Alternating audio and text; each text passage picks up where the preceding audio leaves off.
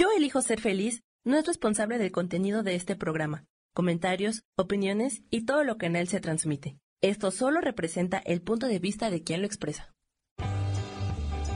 Yo elijo ser feliz presenta.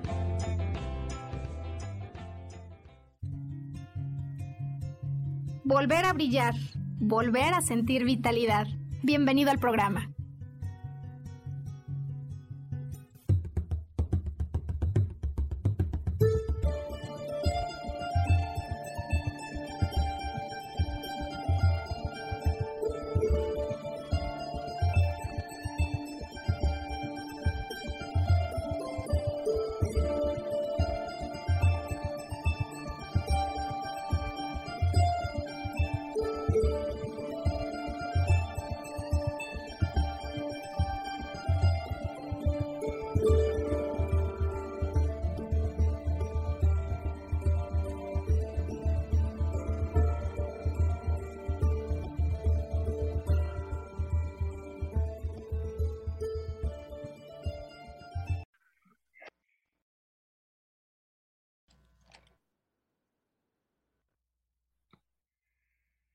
¿Hasta dónde nuestras emociones podrían llevarnos a presentar un cuadro de COVID? ¿O hasta dónde nuestras vivencias internas, esas emociones que se sienten absolutamente reales adentro, podrían generar una complicación de esto? Bienvenido al podcast eh, de esta semana. Esto es Volver a Brillar. Mi nombre es Maru Méndez y quiero darte la bienvenida, eh, así como la bienvenida a Sergio Cuellar, quien está listo para acompañarnos en esta expedición de esta semana, a la que estamos titulando COVID y complicaciones desde la perspectiva de la biodecodificación. Sergio Cuellar, gracias por estar con nosotros hoy y bienvenido. Muchas gracias, Maru. Un saludo a todos. Y hoy tenemos un tema muy, muy interesante porque es un tema que está realmente presente en la vida de todos, la posibilidad de, caer por más precauciones que tengamos. Pero pues no les adelanto más. Maru, por favor. Bueno, ¿qué vamos a hacer hoy? ¿Qué hemos planeado Sergio y yo para este vuelo? ¿No? Este vuelo para comprender de qué manera nuestras vivencias psicológicas, internas, emocionales, se pueden vincular con el asunto de coronavirus y sobre todo hoy nos gustaría hablar de las complicaciones que pueden aparecer a raíz de esto. Em, fue la semana pasada, Sergio, te acordarás, ¿no? Cuando acabamos el programa que yo decía, eh, pues ya veremos de qué vamos a hablar la siguiente semana. Y es que en cierta medida me gusta guardar a ir viendo los casos que se van presentando en consulta em, para darme cuenta de algunos temas que naturalmente cuando tienes uno, dos, tres, cuatro casos de lo mismo, estás claro que hay un tema importante y que sí es fundamental para estas personas, podría ser relevante para muchas más personas de nuestra audiencia. Y bueno, pues ocurrió que esta semana, Sergio, eh, sábado a las 10 de la noche, eh, me pidieron una consulta urgente em, para una muy querida amiga. Eh, terminamos cerca de las 12 de la noche pero con una enorme satisfacción, Sergio, del cambio que hubo en su percepción de la conciencia ampliada, es decir, una nueva perspectiva que hizo que después de un proceso que tenía ya más de 20 días, primero que nada recuperara tranquilidad, una liberación interna y enseguida un nuevo entendimiento que le está permitiendo controlar eso que en 20 días se generó, eh, donde una complicación llevó a otra, llevó a otra, e incluso lo que vamos a ver hoy es cómo lo que inicia con COVID Luego se empieza a tornar eventos de fiebre que para los médicos son extraños, ya tiene más de cinco días y aunque la fiebre a veces está y a veces no, son más de cinco días y esto sigue persistente, lo que luego se convierte en una neumonía y lo que para finalizar la sorprende con una última enfermedad de la que hoy vamos a hablar. ¿De qué forma hay un evento inicial? ¿El evento inicial dispara todo esto? ¿O cómo es que a veces se nos empieza a complicar el camino, sobre todo a través de la pauta que las emociones de lo que ella vivió hoy nos van a dar? Eh, eso pasó el sábado. Para el lunes, y digo de esta misma semana, estaba hablando ya con otra persona, Sergio, en consulta, quien de la misma manera el tema a tratar era una complicación digamos, derivada de COVID.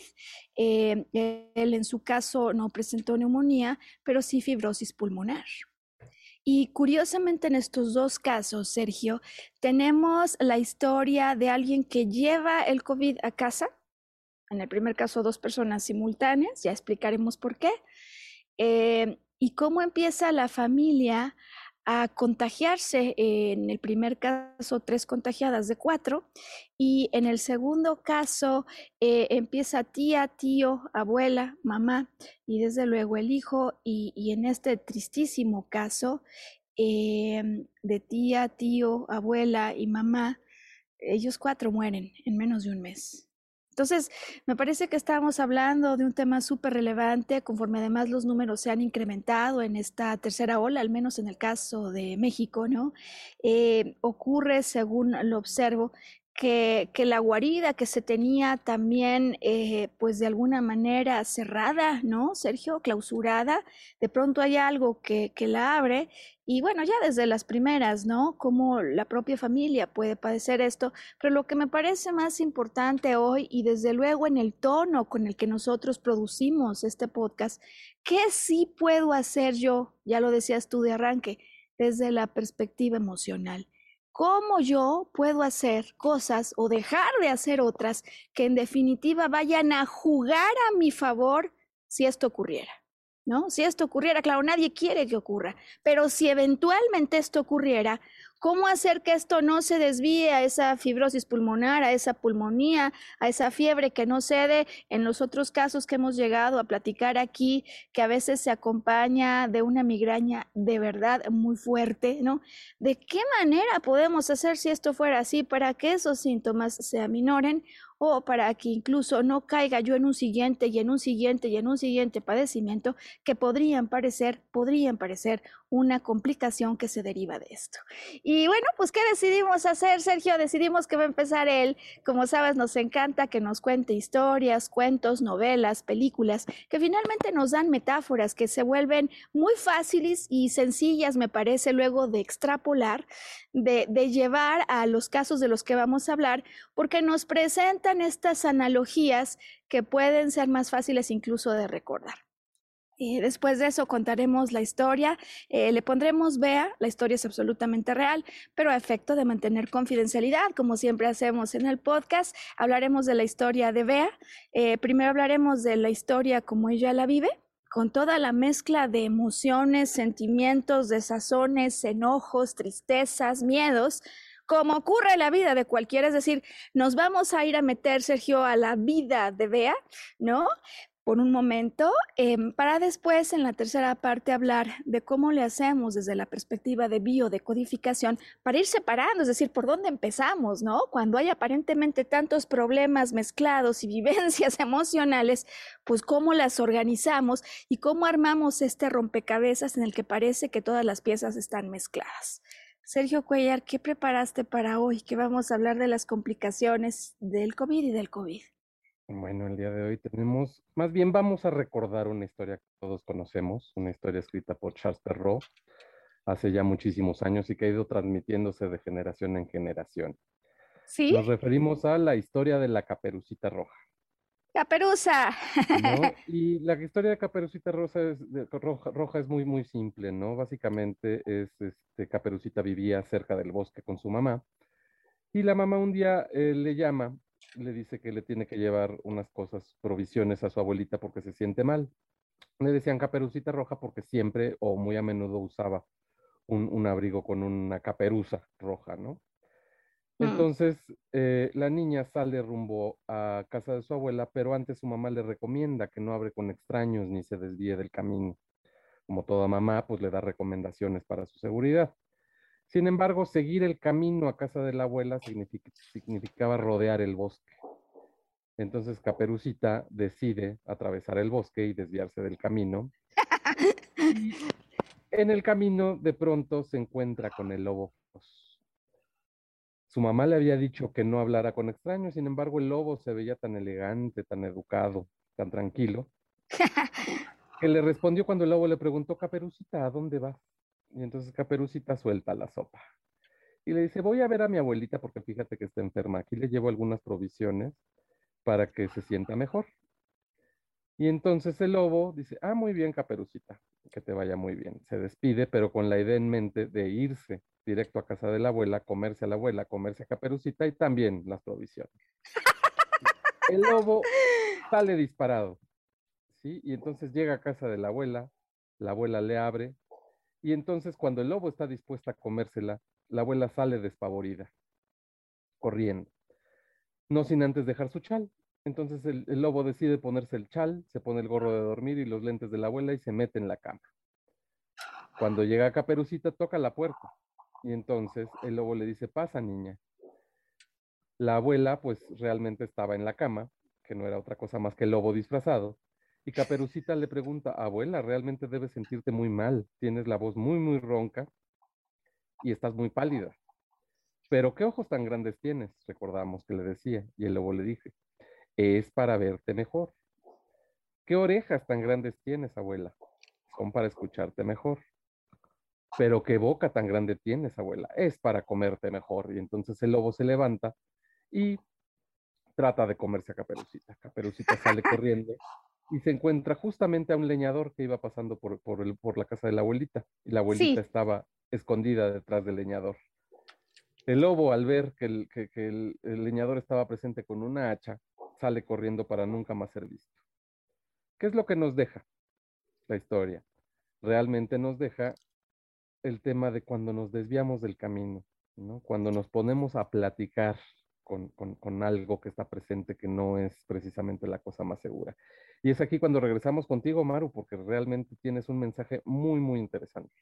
Ay, Sergio, ¿sabes qué? Me parece espectacular la historia con la que das la patada de arranque al podcast de esta semana, porque en efecto me parece que podemos usar los personajes que has empleado. Y esta historia, te digo la verdad, yo ya no me acordaba por completo de ella, ¿eh? O sea, sí me acuerdo de para qué tienes esos ojos para verte mejor o para qué tienes esa boca para comerte mejor, pero me parece que hoy, eh, al presentar el ejemplo, nos has recordado algo que va a ser clave cuando estamos hoy eh, por comenzar a hablar de cómo COVID y sus complicaciones es algo en lo que de alguna manera emocionalmente, de acuerdo con la perspectiva de la biodecodificación, nosotros participamos.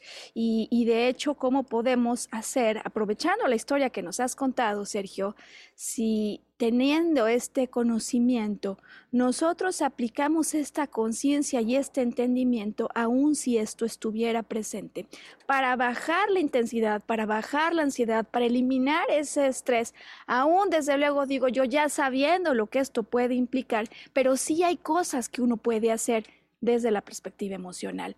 Me gusta, tomado nota ahora que lo has platicado, de este asunto de cómo a veces, en lugar de darle la vuelta, voy de frente para para atravesar el peligro y ponerme a conversar con él.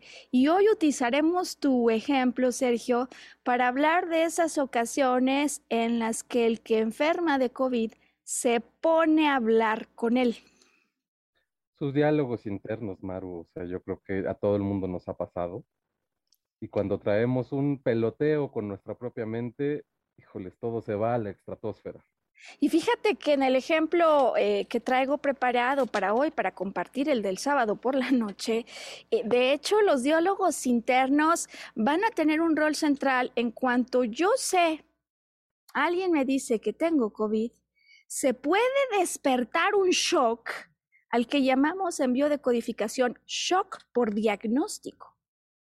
Shock por diagnóstico que es posible que yo no le diga a nadie, pero por supuesto que en mi interior, después de todo lo que ha pasado y de los meses en los que esto ha continuado ocurriendo, eh, hay quienes, por ejemplo, me decía la persona el sábado, ella no ha visto ni siquiera una estadística del número de muertes, eh, eh, por miedo pues, pero un miedo que quizás en su caso jugó en contra ¿no? Porque si tú volteas y ves más del 99% de los casos sobreviven, bueno, claro, dirás, sí, pero yo no quiero ser el 1% o el punto 0.5 o el punto 0.3, desde luego, eh, pero tampoco quiere ser el punto cero nada del que está en su casa y un día, como hace poquito, eh, digamos el caso de alguien cercano, muere al estarse bañando y estaba embarazada en una preeclampsia.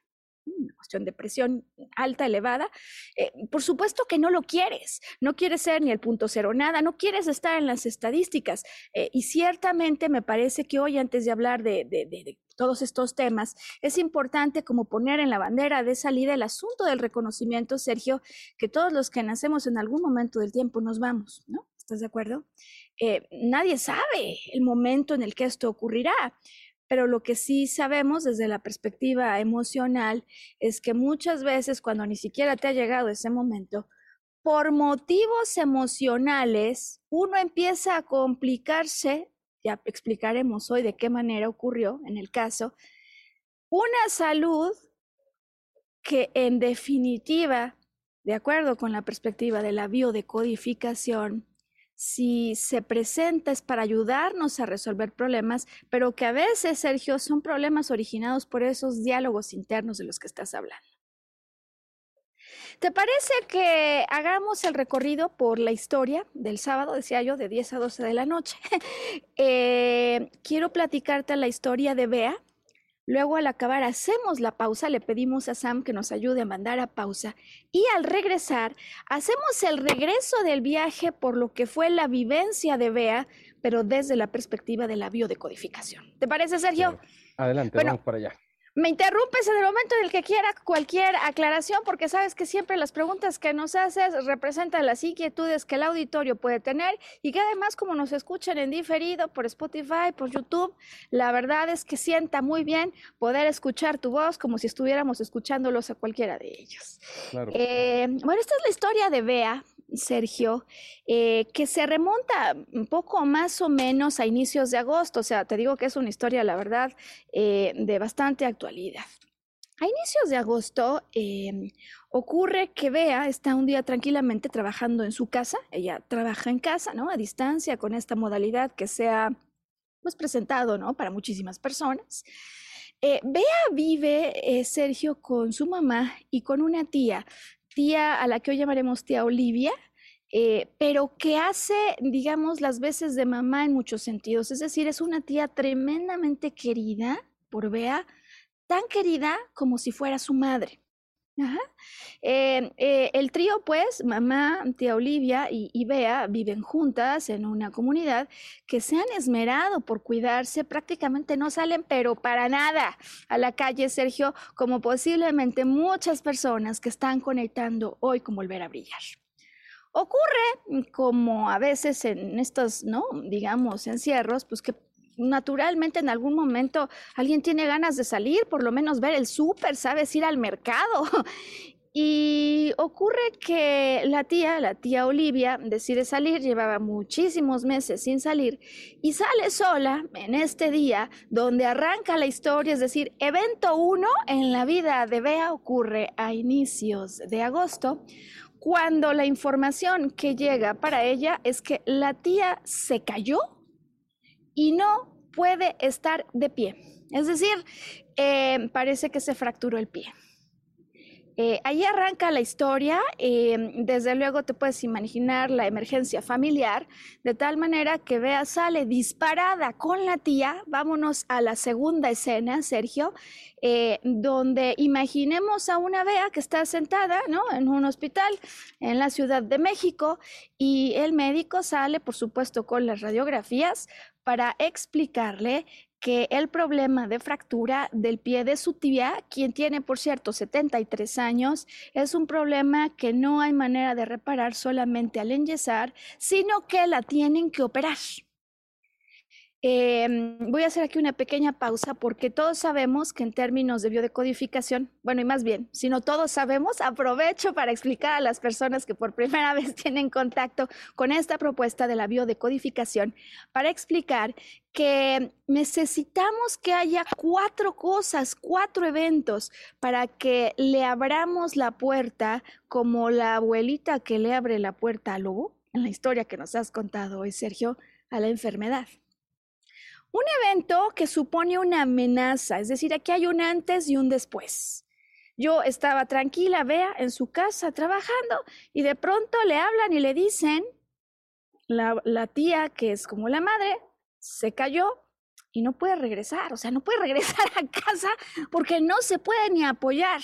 Sale disparada, va por la tía, va rumbo al... Ya allí hay un estrés, ¿no? Sin embargo, Sergio, en esta historia, eh, en ese momento, cuando yo voy por mi tía, en este caso, vea, y la llevo al hospital, sí voy estresado, pero voy con la esperanza de una solución. ¿Estás de acuerdo?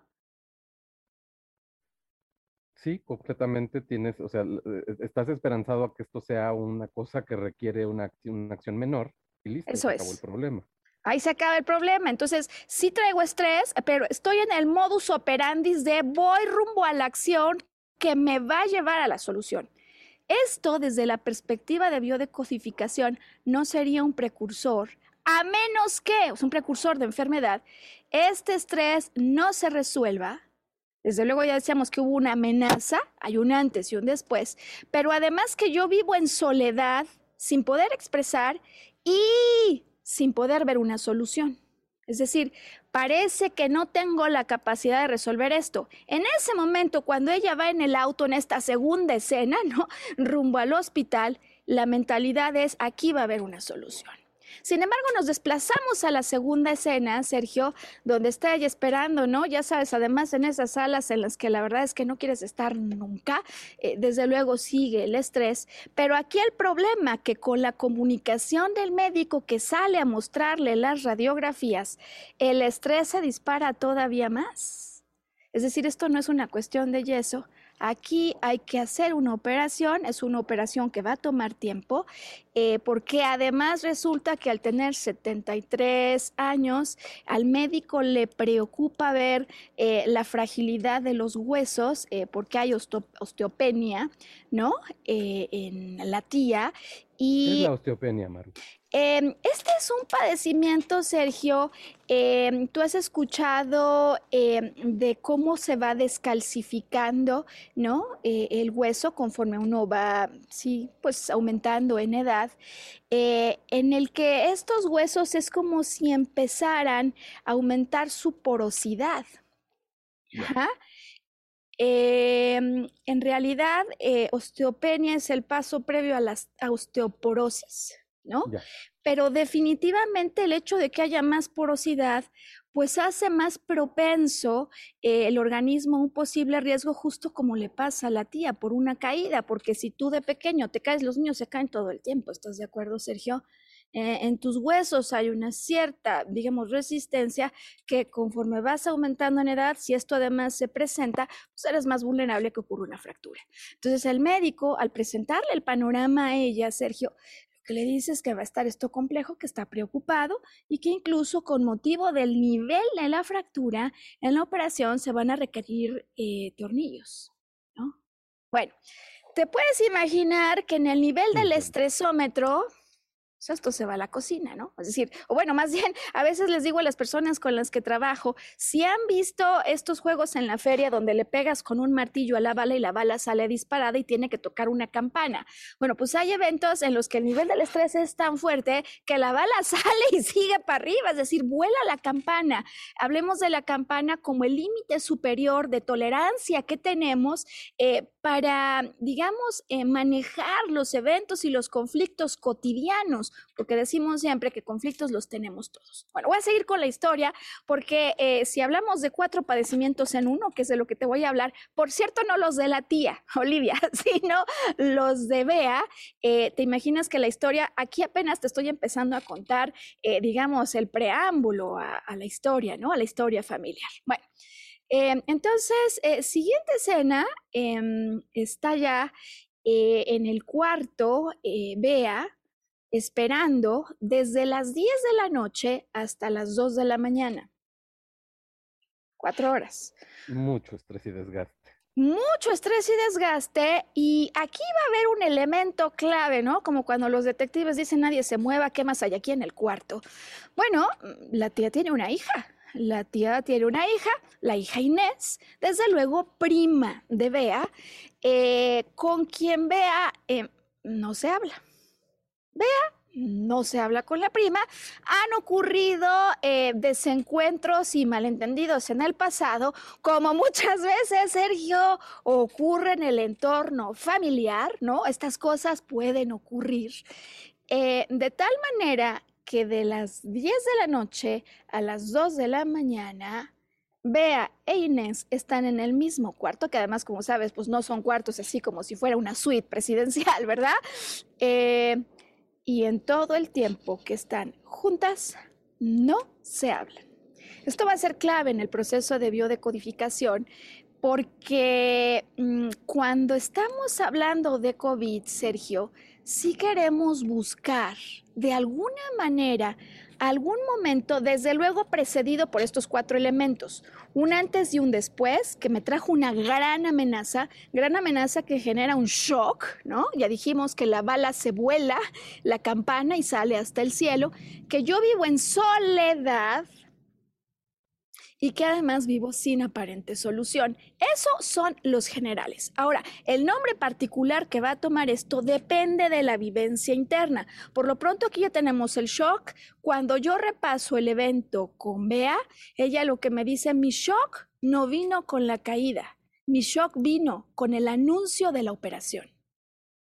Allí el shock se va hasta arriba y el shock permanece por cuatro horas pero claramente por cuatro horas en la que ella está viviendo en enorme soledad esta situación, ¿no? Porque además no le quiere decir nada a nadie eh, que preocupe más, pero además de 10 a 2 de la mañana, Sergio, pues no hay muchas personas con las que platicar.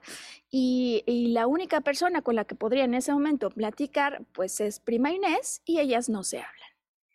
Esto, Sergio, no me va a ser suficiente o no le va a ser suficiente a una persona que esté guiando, asesorando a otra en un proceso de biodecodificación, si no es que además entendemos la particularidad, y aquí hay un primer padecimiento y es COVID.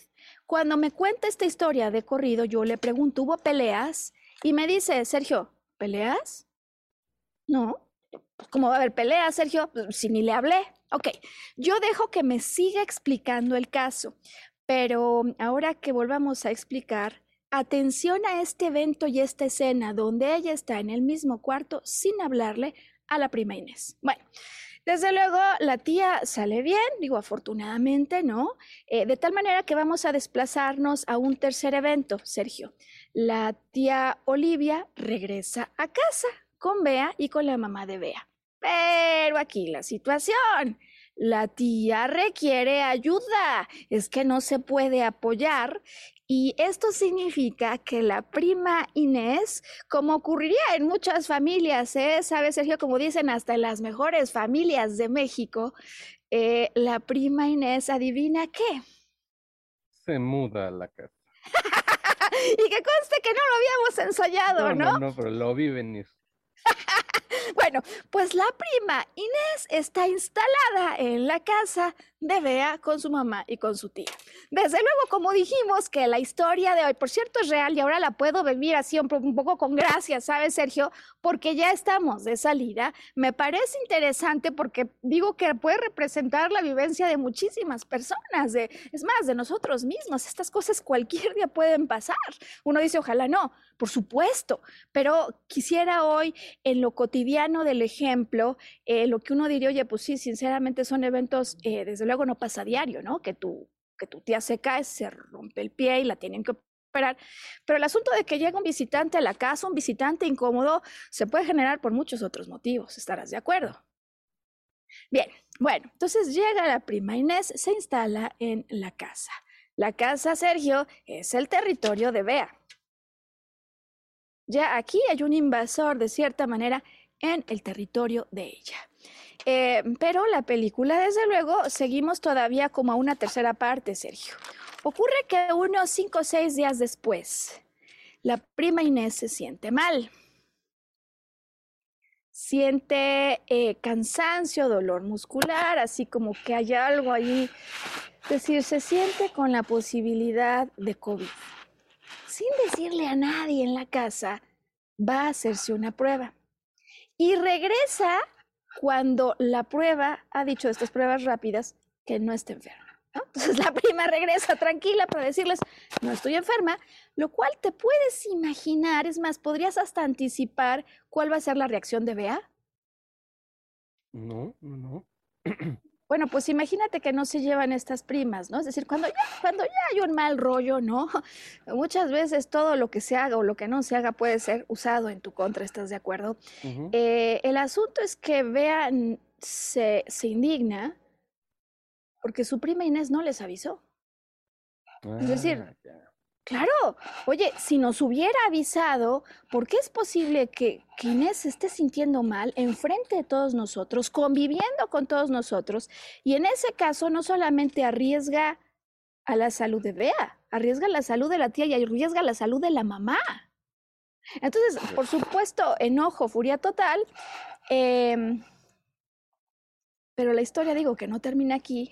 Vámonos a la quinta escena, Sergio, de esta historia. Quinta escena en la que Inés, Bea y la tía Olivia están enfermas de COVID. O sea, sí fue positivo el, el, el, Sí fue positivo, es decir, fue un falso negativo el caso de Inés. Em, al día siguiente o muy cerca, Bea se siente mal, va a hacer la prueba. Le dice a Inés, ¿sabes qué? A mí me parece que a lo mejor el primer resultado que tuviste no es correcto. Eh, ¿Estarías dispuesta a hacerte de nuevo la prueba? Bueno, sí, bueno. La historia para hacerla, digamos, más breve, ¿no? Porque así me dieron, te digo que a las 12 de la noche el sábado, eh, es que tenemos en la escena a Inés, a Bea y a la tía Olivia enfermas de COVID. Em, y aquí es donde entonces la historia ya la voy a llevar nada más vía la vivencia de Bea. Bea empieza con COVID, es decir, en el momento en el que le dicen a ella, tú tienes COVID, tu prima tiene COVID y tu tía Olivia tiene COVID. Por cierto, mamá está en casa. ¿Qué podría estar pasando con el disparador del estrés, que por cierto es que ni siquiera había acabado de tranquilizarse? ¿Estás de acuerdo, Sergio? Pues qué pasa que el disparador ya botó la campana, ya se fue hasta el cielo y empieza con sus temores y a muchas ideas en su cabeza. Exactamente, Sergio. Empieza, en virtud del ejemplo que nos has puesto hoy para comenzar, a hablar con el lobo. ¿no? Eh, ocurre que vea de pequeña tuvo asma. Y el solo hecho de recordar las crisis asmáticas cuando siente que no puede respirar, a la luz del conocimiento de lo que significa el COVID y lo que está pasando en el mundo, hace que empiece a cobijar, y más que cobijar, porque cobijar suena como cálido, ¿no? A vivir con una intensa presión y estrés de yo ¿Qué voy a hacer si viene una crisis y me asfixio? ¿Qué voy a hacer si no puedo respirar? ¿Qué voy a hacer si me llegara a presentar, o sea, que si me muriera de esto. Eh, ya para ese momento, Sergio, pues no es de las 10 a las 2 de la mañana, es decir, ya hay un poco más de posibilidad de entrar en contacto con los amigos cercanos que pueden venir a dar un poquito de calor, ¿estás de acuerdo? Eh, Bea eh, no, no, no tiene novio, no está comprometida, pero como muchas personas, pues tiene sus amigos, ¿no? y alguno que quisiera que estuviera desde luego más cerca. Eh, por supuesto, se escribe con el amigo, le cuenta que tiene COVID y el amigo está cerca, pero no como ella quisiera. al principio sí le escribe diario, pero lo cierto, eh, y me lo dice ella, Sergio, no en la intensidad o con el calor que a ella le gustaría estar trayendo de él. Por cierto, trivial, pero para nada, que esto coincide con los momentos en los que empieza la fiebre. Te contaba que fue una fiebre que por cinco días no la pudieron controlar, si bien venía y bajaba, ahorita vamos a explicar en la segunda parte por qué, eh, por cinco días persistía y con un neumólogo ya preocupado no solo por la fiebre que no cesaba, sino porque el cuadro estaba empezando a pintar como un cuadro de neumonía y con la retroalimentación que esta información del especialista del neumólogo le da a ella, porque la asusta todavía más, ¿no? Entonces, si te vas dando cuenta en esta historia, lo que empieza con la caída, luego viene la operación, luego viene puede ser COVID, pero sí es COVID, pero estamos enfermos tres, pero yo me puedo morir de una asfixia, pero no tengo el calor del amigo que quisiera, pero encima eh, esto se está complicando. Y para acabar el recuento de lo que ocurre en la primera parte de la narración del sábado, me dice, y después de 20 días, cuando aparentemente ya todo esto está cediendo, viene la novedad de algo que en mi vida me había dado. Hemorroides, Sergio. En mi vida me había dado esto. Entonces ella dice, me ha costado muchísimo trabajo, Maru, poder acomodar mis pensamientos. He atravesado por todo tipo de emociones, desde el estrés más intenso, desde luego la tristeza. Y aquí el broche, que no es de oro, Sergio, eh, digamos es el broche de plomo, porque entonces me dice, incluso cuando llegué a pensar en los momentos de crisis más intensa, en una profunda desolación, ¿no? Yo sintiéndome pues realmente alejada de todo y de todos, eh, sin, sin la compañía o sin el calor de un ser querido que estuviera más cerca, no se siente ella así acompañada, encerrada por supuesto cada cual en un cuarto, eh, me dice, cuando yo ya cerca de terminar esto volteo a ver esa silla en la que trabajo, en mi cuarto, ¿no? en ese escritorio, digo, ¿Y para qué regresar? ¿Y para qué regresar si me choca estar sentada en esa silla trabajando porque lo que hago no me gusta hacerlo? ¿Cuál es mi sitio? Puedes imaginar, Sergio, que naturalmente, con motivo de este asunto que he platicado, y desde luego con mi profundo agradecimiento a Bea por la confianza y el permiso que nos ha dado de utilizar hoy este ejemplo para poder explicar al auditorio cómo un proceso que inicia de una manera se puede empezar a complicar profundo agradecimiento a ella, lo que es cierto es que internamente está viviendo algo que es muy real, Sergio, y, parece como caos total y descontrol total en términos de una vivencia emocional que no se acaba de reparar. ¿Qué piensas antes de que vayamos ya a pausa? Fíjate que es muy este descriptor el hecho de que después de por todo lo que pasa, vea y vea su escritorio y diga, ¿para qué? Eso es una, me parece una pérdida de propósito.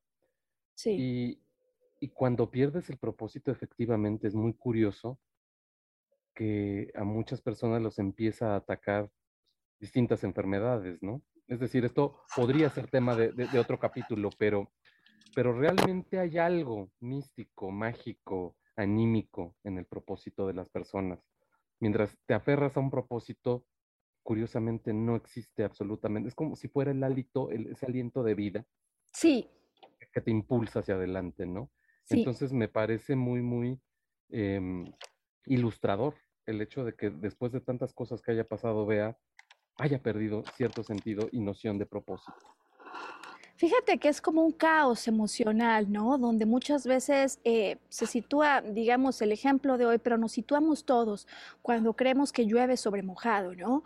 Y posiblemente yo me encontraba medianamente satisfecho con la situación, eh, por ejemplo, laboral, o medianamente satisfecho pues, con esta relación de amistad que a mí me gustaría que fuera otro camino, pero no da para más, o medianamente satisfecho incluso con el sitio en el que me encuentro en este momento, en una posición, digamos, profesional o económica medianamente satisfecho, pero que en algún momento de hipersensibilidad, Sergio, parece que todo está a patas para arriba y en un momento de alta sensibilidad, desde luego no le pasa solo a Bea, nos pasa a varios. Pensamos que de alguna manera no hay forma de encontrar cómo ordenar el rompecabezas. Le voy a pedir aquí a Sam que introduzca la pausa del podcast, eh, dándonos un periodo un poquito más largo, Sergio, porque sí ha empezado ya a ocurrir que cuando muchas personas toman contacto con el contenido y la propuesta de la biodecodificación, pues se ven atraídos a esto que muchos, por lo pronto yo hace algunos años no tenía ni idea que existía esta propuesta de biodecodificación y que al ver las posibilidades, el alcance eh, y desde luego el complemento, es un complemento emocional importantísimo que puede ser el punto de partida de regreso, por lo pronto ya solo en la estabilidad que tiene uno en esa vivencia interior, pues es un regreso desde luego fundamental, porque si de la perspectiva de la biodecodificación así empezó esto, pues tiene que haber un punto de regreso justo que inicie con una mayor tranquilidad emocional. Entonces le voy a pedir a Sam si nos ayuda poniendo los datos de contacto. Sergio, estamos ofreciendo ya el servicio de biodecodificación. En algunos casos las personas vienen con un intenso trabajo interior y lo que requieren es entender el código. En algunos otros casos, además de este trabajo de arqueología emocional en relación a qué significa el código en general y qué significa para la persona, como lo vamos a explicar al regreso de la pausa, también quisieran, teniendo un poco más de conciencia, ayuda para resignificar las vivencias que han tenido y resignificarlas no solamente en términos, digamos, de la mente consciente, sino de la mente no consciente y desde luego una revitalización que pueda ayudarles a liberar una emoción que a lo mejor han tenido mucho tiempo atrapada, a recuperar incluso una vitalidad. Entonces, el trabajo que estamos ofreciendo en arqueología emocional es de biodecodificación y de resignificación. O si tú dices, sabes qué, Maru, yo nada más necesito el código, desde luego estamos ofreciendo esta como una alternativa independiente. Nos va a ayudar Sam a poner los datos de contacto y al regresar, Sergio, quiero que ahora repasemos esta historia, pero desde la perspectiva de la biodecodificación. Hoy, cuando al volver a brillar, estamos hablando de COVID, sus complicaciones y cómo las vivencias internas, las emociones que tenemos, los shocks además, eh, que a veces nos da la vida, coparticipan de esto que puede ocurrir para que al entenderlo podamos darle una reversa emocional. Bueno, pues volver a brillar hoy hablando de COVID y complicaciones y cómo es que nuestras emociones, nuestras vivencias internas y esos shocks y esos estrés que en un momento vivimos, Sergio, participan de la trama. Ahora, segunda parte en el podcast desde la perspectiva de la biodecodificación. ¿Te parece que empecemos ahora de regreso, pero para ir tomando nota de lo que ocurrió emocionalmente en el caso de Bea? Claro.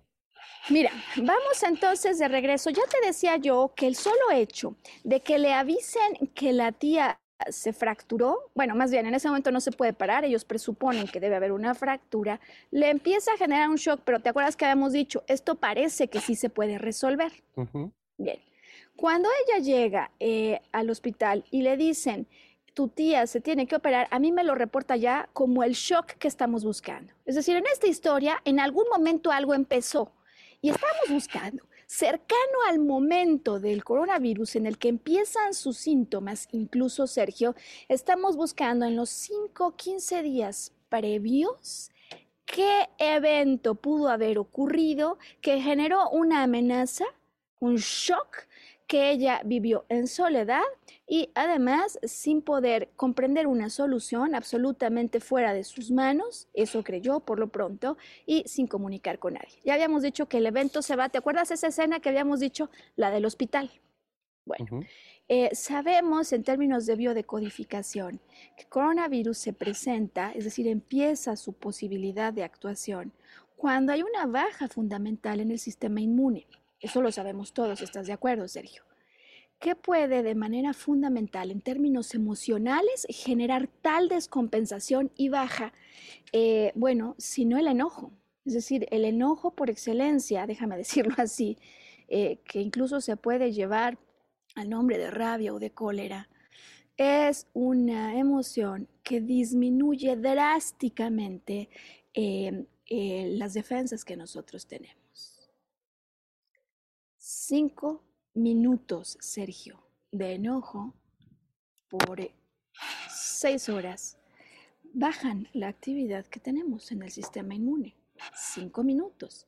Ahora, cuando yo regreso y le pregunto a, a Bea, ¿qué pasó? Tendría que haber un evento en el que ocurrió algún desencuentro que te produjo a ti este enojo intenso. Vea por mucho tiempo, como me ha pasado ya con algunas otras personas, Sergio, me dice, no, Maro, desencuentro no hubo. O sea, pues, ¿cómo va a haber desencuentro, Sergio, si estábamos una frente a la otra en ese cuarto, absolutamente calladas y en silencio?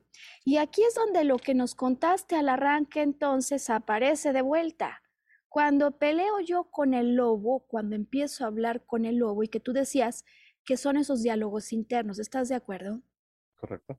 ¿Qué crees que pasó en esta relación cuando están tan desencontradas, desde luego no viven juntas, pero se encuentran en máximo estrés porque la mamá o la tía, ¿no? La están operando y no se hablan. ¿Qué es lo que sí pasó de las 10 de la noche a las 2 de la mañana en esta historia?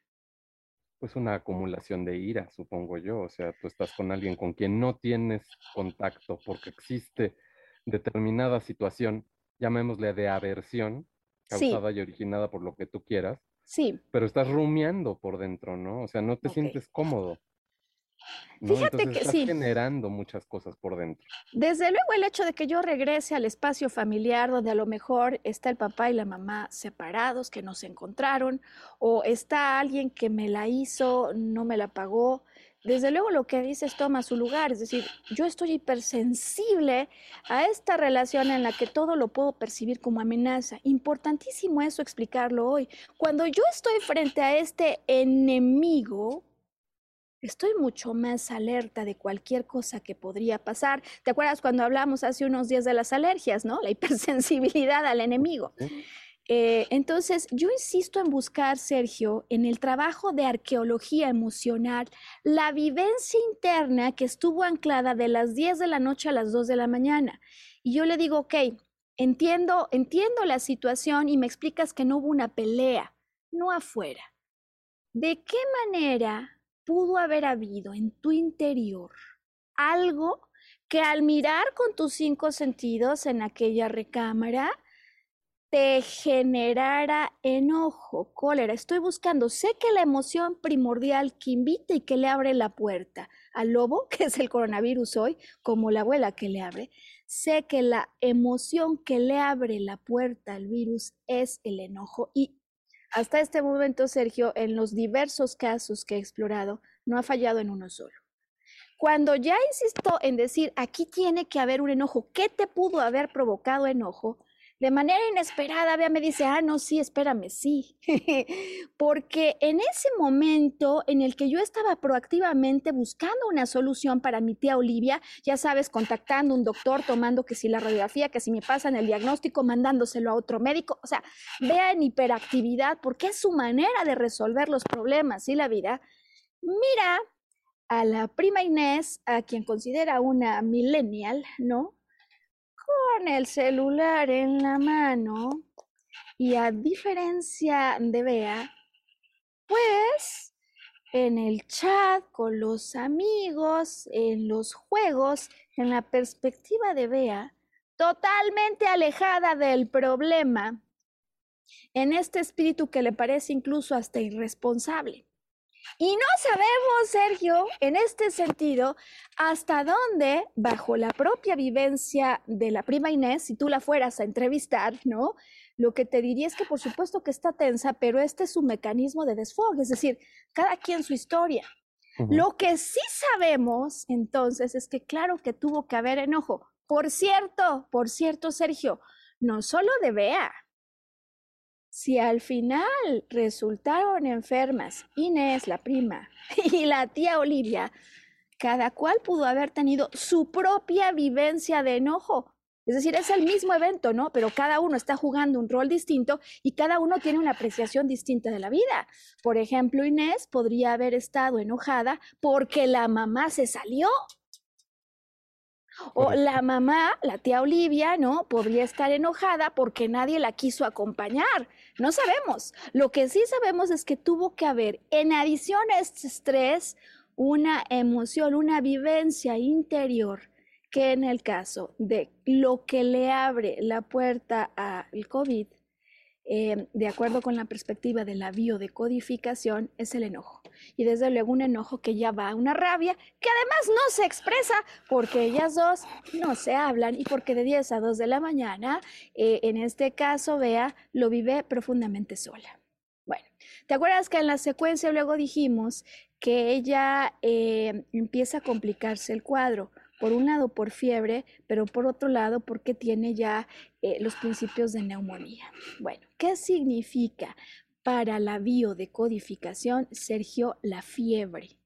Aquel que tiene fiebre está buscando calor. Calor de alguien que no ha podido venírselo a dar o que no se lo ha dado como quisiera. Y entonces, regresando a la historia que contamos en la primera parte del podcast, te acordarás que sí que tiene un amigo, llamemos el señor X, ¿no?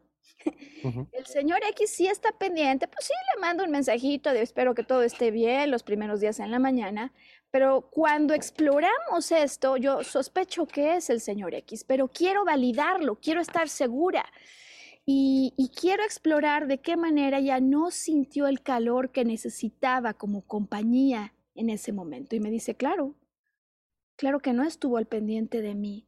Como yo hubiera estado al pendiente de él, o como yo necesitaba que hubiera estado.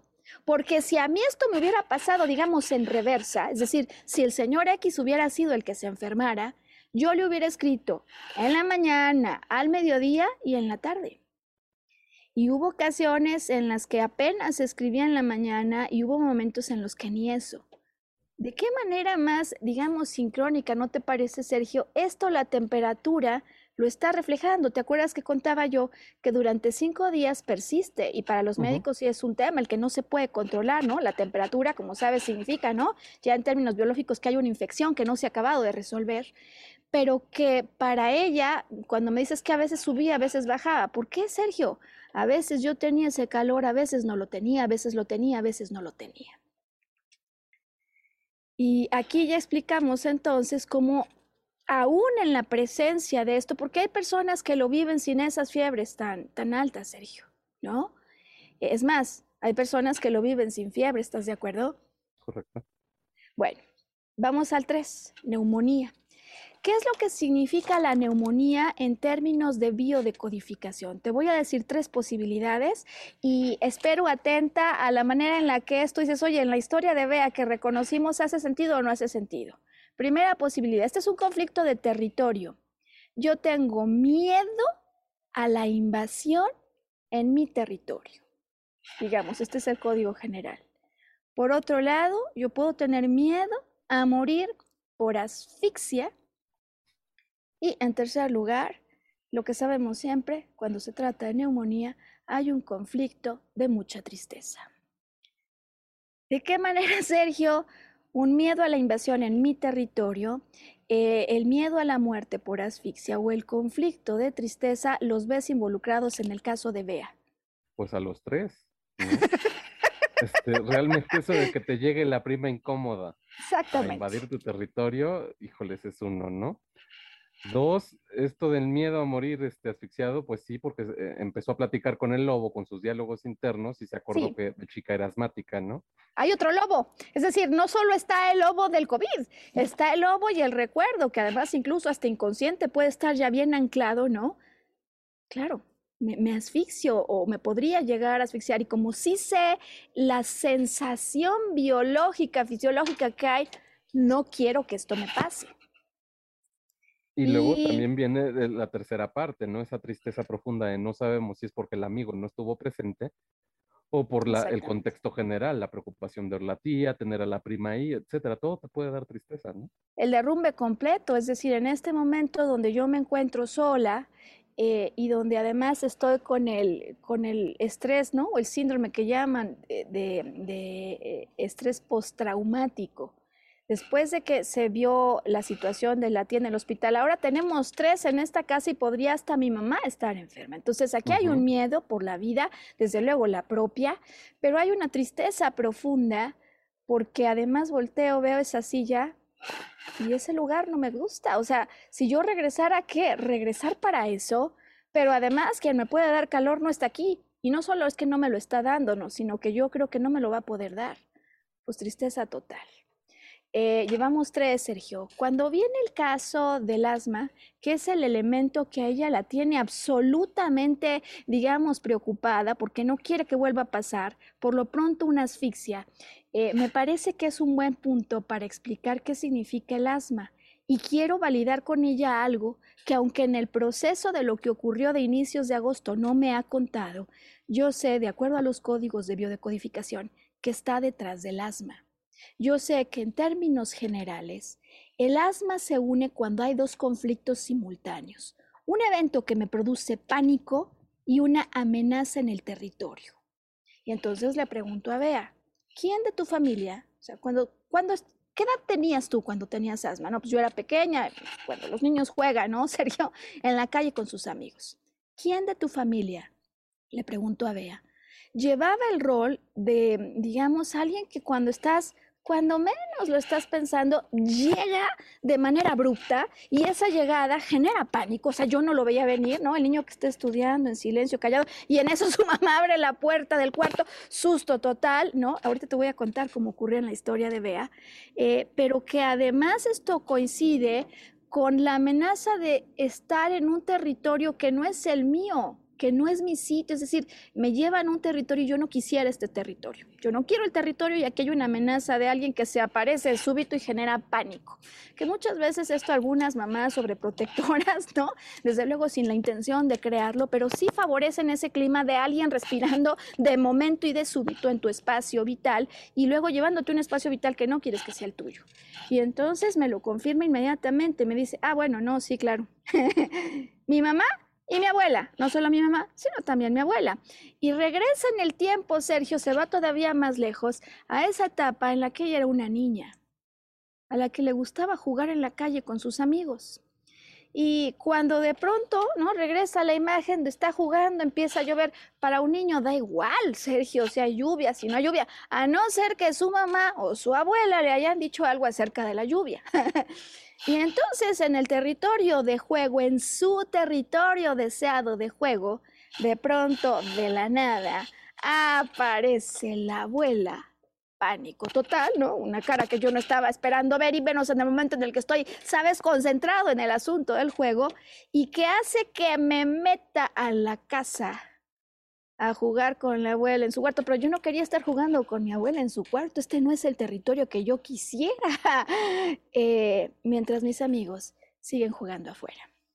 Entonces, el solo hecho de que ella me cuente esto, o sea, ya, ya te puedes imaginar, Sergio, que llevamos a este punto el asunto de COVID, el asunto de la fiebre, eh, el asunto de la neumonía, ahora el asunto del asma, por supuesto, todas en una sola noche, pero que para ella se empieza a volver una revelación absoluta, es decir, eh, muchísima claridad que le empieza a permitir, sabes, Sergio, sentirse un poco más liberada y desde luego en control de una situación, es decir, ok, yo ya entendí qué puede pasar si alguien irrumpe en mi espacio con pánico y ya también entendí que me podrían llevar a otro territorio, pero yo ya no soy chiquita, pero yo ya soy adulta.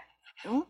Es decir, el solo hecho de saber a qué se debió aquello le empieza a dar una conciencia que la permite por lo menos sentirse de vuelta en la posibilidad de controlar qué la emoción porque claramente lleva cuatro y en las cuatro, ¿no? En las cuatro de cuatro, ha habido una confirmación de vivencia interior que se vuelve el código súper personal. Y recordarás que me falta una. Sí, ya estamos muy cerca de acabar el podcast, pero me falta un padecimiento, me falta el asunto de hemorroides, ¿no?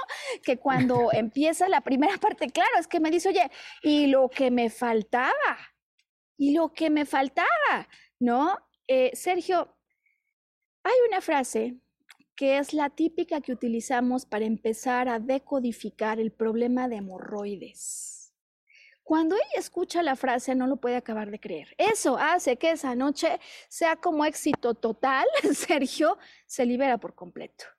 La frase que nos lleva a hemorroides, y lo puedes verificar en un diccionario ¿no? bioemocional, que los hay muchos y algunos desde luego inmediatamente disponibles para la audiencia eh, vía internet y sin costo. Es decir, este es un conocimiento de acceso universal.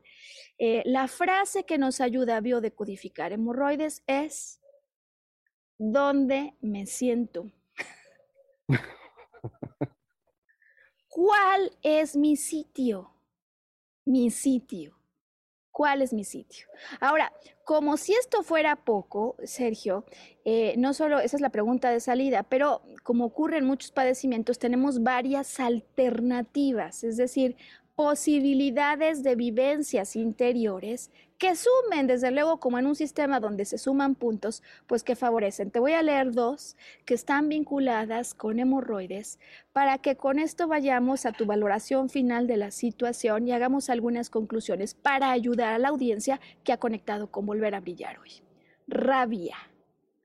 No me puedo acabar de soltar de algo ocurrido en el entorno o en el territorio, sobre todo familiar, situación que yo vivo con una sensación de suciedad. Por un lado, eh, y miedo profundo a ser abandonada por la madre. En resumen, ¿cuál es mi sitio?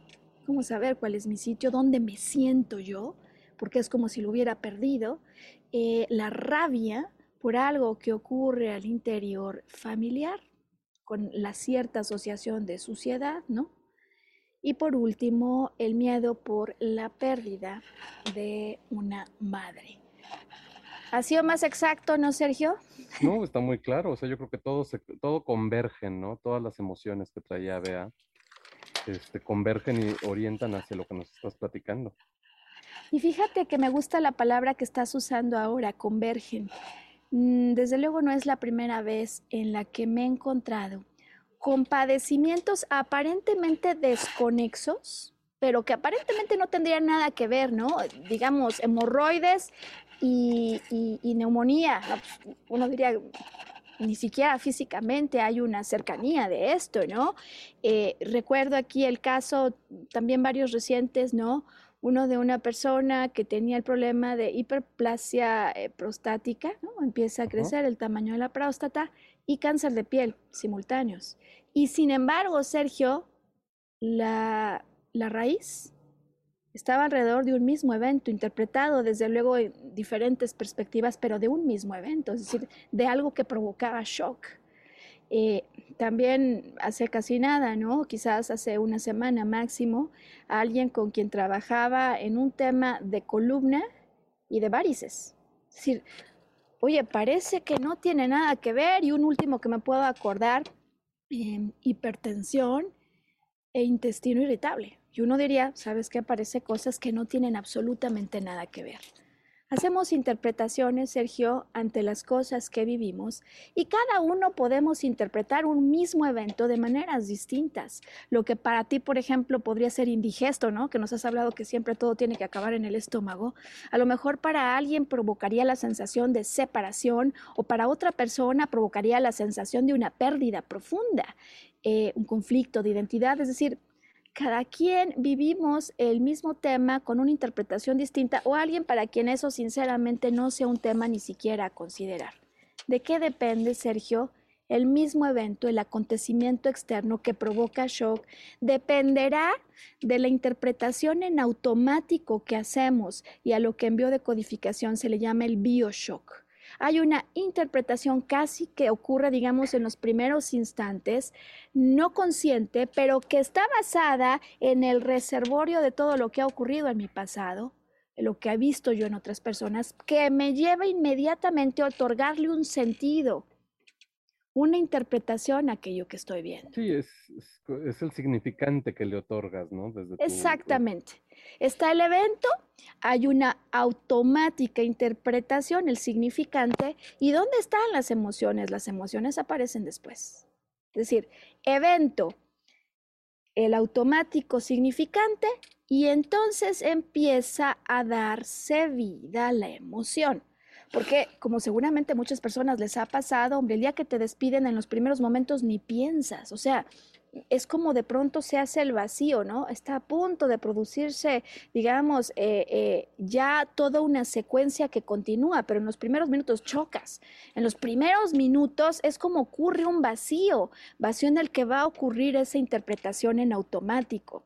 Eh, una vez que yo ya tengo esa interpretación, a los dos o tres días de que me despidieron esa misma noche, o en el caso de ella, cuando ya está en el asunto de la operación, empieza a darse rienda suelta a la emoción. Y aquí quizás el punto conclusivo de hoy, pero que se vuelve el elemento más importante a tener en cuenta. Cuando uno no controla el pensamiento, Sergio, el pensamiento genera emociones, es decir, yo pienso algo, pero claro, no le avisó a nadie, nos volvió a poner en riesgo y empieza la historia de ver reproducirse En este sentido, alguien podría volver a poner el podcast, volver a repetir la historia de Bea y como ella empezar a repetir una y otra vez qué es lo que hacemos, lo que ocurrió, los arrepentimientos, los enojos, las listas de saldos pendientes. Y con ello empezar a generar una secuencia que empiece a complicar aún más la escena. Encima, dentro de estas nuevas emociones que se producen, cuando yo ya estoy viviendo el asunto de la operación, viene el diagnóstico que ¿qué trae Sergio? Otro Bioshock. no, no hubo solo un Bioshock, hay otro Bioshock al que luego se le agrega otro Bioshock, porque no solo es, la operaron, a mí me da COVID, me puedo quedar shock, ¿no? Me puedo quedar eh, aquí y es automático, sin, sin respirar y esto no es para nada una vivencia que me gustaría atravesar. Shock, me puedo, me puedo morir en el proceso. Eh, shock, quien yo creía que podía estar cerca no lo está. Shock, ves así ya y digo, ¿y para qué regresar? Pues esta es la historia de las complicaciones, pero no son las complicaciones de Bea, Sergio, son las complicaciones que puede haber en la vida de todos. ¿Qué opinión te merece lo que hemos hoy platicado? Pues básicamente es, muy sorprendente, ¿no? Porque todo esto pareciera ser una reacción en cadena que me lleva reacción tras reacción tras reacción tras reacción y obviamente con sus concebidas explosiones, ¿no? Por llamarles de alguna manera. Pues esto me hace pensar y regresar a lo que siempre hemos platicado, Maru. Hay que estar muy atento a las señales que nos está enviando el cuerpo. Absolutamente atentos y tener cuidado de no abrir a la puerta. Y quisiera terminar justo con la metáfora que nos has puesto a la, llegada, ¿no, Sergio? Eh, cuando yo decido ir a conversar con el lobo yo ya sé que puede pasar esto, ¿no? E, es decir, eh, el asunto de esta pandemia, ¿no? Y algunos expertos hablan cómo terminará el día que prácticamente a todo el mundo le haya ocurrido. Bueno, no quisiera que pase, ojalá que no pase, pero si llegara a ocurrir a partir de esta información, quizás pueda tomar conciencia y darle reversa justamente sabiendo lo que contribuye. Cuando yo siento que no puedo hacer nada, Sergio, empiezo a darle más intensidad al estrés.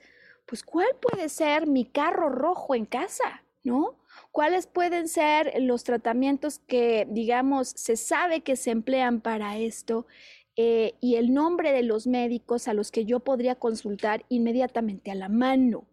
Eh, de qué manera además yo, fíjate que a mí me pasó y digo, cuando, cuando hablo de esto, cuando mi hermano trajo el coronavirus a casa, que tenía gente muy querida cerca, que me empezaron a ayudar con otras cosas que a mí me trajeron mucha paz. ¿no? Por ejemplo, eh, Moni Macías, que eh, se dedica eh, pues a muchas cuestiones de curación, ¿no?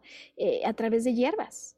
El hecho de que me hayan enviado los test, Sergio, a mí me resultó una solución que me ayudaba a bajar el estrés. Y así, pues no nos metemos aquí en los ejemplos que cada quien puede tener, ¿no? Pero cada quien sabe cuáles son esas alternativas que le podrían ayudar a disminuir inmediatamente el estrés. Ya sé que lo tengo que explicar. ¿Quién es mi amigo? ¿Quién es el teléfono rojo que yo puedo marcar y decirle, oye, está pasando esto? ¿Y sabes por qué, Sergio? No solo es porque lo puedo contar, sino porque al contarlo puedo dejar que la emoción fluya. Eso baja inmediatamente, ¿no? Ya el nivel que traigo de perturbación, el solo hecho de soltar la emoción, pero los ojos de otra persona también me pueden ayudar a encontrar otras soluciones que yo no he visto. Y decía yo que interesante fue como el lunes, después de que el sábado tuve esta sesión, el lunes tuve otra sesión em, con otra persona, desde luego también el dato real, el nombre ficticio para guardar confidencialidad, hablemos de Tomás, em, en cuyo caso, decía yo al arranque del problema, del programa, perdón, del problema el que hubo, ¿eh? Em, se enferma tío, se enferma tía, se enferma abuela, se enferma mamá. Él se va a cuidar a mamá, en menos de un mes mueren todos ellos. Y eh, cuando yo tomo el caso, él tiene esto a lo que le llaman fibrosis pulmonar. Es otra complicación derivada de COVID. Eh, que si regresamos a los significados que esto podría tener, eh, está también vinculado con el miedo a la muerte, que es como quizás la enfermedad, déjame decirlo así, emocional que hay alrededor de todos, ¿no? Em, digamos, hay ocasiones en las que en el proceso, por ejemplo, en su caso, eh, se torna mucho más propenso para otras cosas, ¿no? Tenía una semana que había muerto su mamá, con lo cual aprovechamos para hacer un viaje a ese espacio que existe, que el que se llama el espacio eh, sagrado del corazón, un espacio donde todo se conecta, eh, con una práctica que puede ser muy útil para las personas que han perdido un ser querido, para sentir en, un nivel energético, eh, digamos, a ese otro ser, ¿no? Muy útil, además a mí me está ayudando esto mucho para complementar lo que decía yo, el proceso de resignificación o vitalización. Eh, pero también en su caso, cuando él me llegó a explicar lo ocurrido en su historia, eh, pues la vivencia de una tremenda impotencia, Sergio. No puedo, no lo puedo solucionar, estoy aquí frente a mamá, no lo puedo hablar con más personas y por supuesto eh, que se mezclan vivencias de rabia o de cólera quizás con el papá que yo siento que no la cuidó o no le está cuidando como debería, o con los hermanos que no están aquí como yo quisiera, ¿sabes? Allí, eh, pues ya, hombre, el caso de Tomás nada más es el la punta de lanza para muchas otras posibilidades. He hecho biodecodificaciones varias con personas con coronavirus y el punto de salida siempre es un enojo, una rabia intensa en el territorio familiar o de lo que es muy cercano, eh, ante la cual yo pienso que no hay solución y no lo expreso. Eh, muchas veces ocurre cuando alguien escucha esto que dice, no, si yo ni me enojé, como me pasó con Bea, cuando me dijo, no, si nos peleamos, eh, me ocurrió que en algún caso alguien me dijo no y al día siguiente regresó para decirme no. Ya me acordé y esto es cierto. Pues con esto estamos cerrando, Sergio. fíjate que me gustaría invitar al auditorio a conectar con la página de Facebook Volver a Brillar. Esta semana estamos ofreciendo una explicación de una forma de respirar que se llama 444. Inhalo contando 4, 1, 2, 3, 4. Retengo cuatro tiempos y exhalo en cuatro tiempos con la mano derecha o izquierda, la que sea la que tú uses como dominante, sobre el abdomen, para estar seguro que al inhalar expando el estómago. Eh, está la explicación eh, apareciendo ya en la página de Volver a Brillar de qué es lo que ocurre con esta forma de respirar, pero digo que puede ser un, un, digamos, un complemento muy útil para ayudar a quien siente que no puede respirar por motivo de esto, por lo pronto a recuperar la paz, a, a disminuir el proceso de exacerbación. Alguien me dirá, estás loca, pues ¿cómo se va a recobrar la paz, Sergio, cuando tienes coronavirus? Bueno, pues por lo pronto para disminuir la exacerbación. Eh, hay estudios y está comprobado que esta manera de respirar, incluso otras técnicas, 478, 488, tienen beneficios, incluso, por ejemplo, Sergio, en términos de hipertensión arterial. 478, comprobada. Entonces, eh, parecen simples, pero, y lo son, ¿eh? por supuesto lo son, pero son mecanismos adicionales que pueden ser muy importantes para ayudar a quienes por cualquier motivo estén atravesando por esto. Eh, y termino, por supuesto, agradeciendo a todos los pacientes que han venido y que nos permiten, no, Sergio, tener estos ejemplos, estos casos reales, porque la historia de hoy de Bea es la historia de todos nosotros, puede ser la historia de todos nosotros y en este sentido, creo que con su historia adquirimos una conciencia distinta, unos ojos distintos y la posibilidad además de, si eventualmente algo así sucede, poder accionar de maneras diferentes. ¿Con qué conclusiones te queda, Sergio, para cerrar el, podcast? Pues nada, o sea, básicamente es no abrirle la puerta al lobo, no ponerme a platicar con él, porque realmente a través de este proceso de los diálogos internos uno puede crear distintas realidades que no necesariamente son ciertas. Qué importante lo que has dicho, me parece que no podría haber mejor conclusión. El lobo a veces entra, pero yo le abro la puerta, ¿no? Y si ya, pues ya se la abrí, pues no sigo hablando con él, ¿no? Sergio Cuellar, gracias infinitas por contarnos estas metáforas que son tan útiles y por tus puntos de vista que siempre nos enriquecen. Y gracias a todo el auditorio por acompañarnos. Eh, nos vemos en una semana, ¿no, Sergio? Hasta la próxima, Maru. Hasta entonces.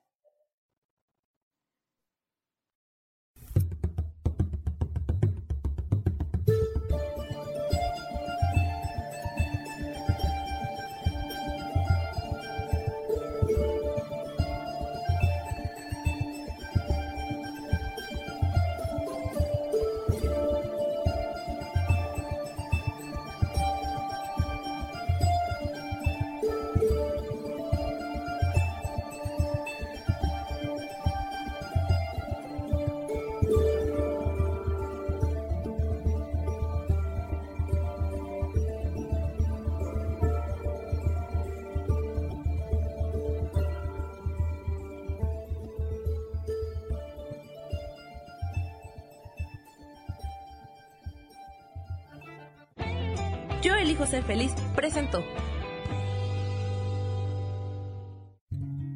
Volver a brillar. Recuperar la sensación de tu poder personal. Nos vemos en la siguiente transmisión de este programa. Esta fue una producción de Yo elijo ser feliz. Derechos reservados.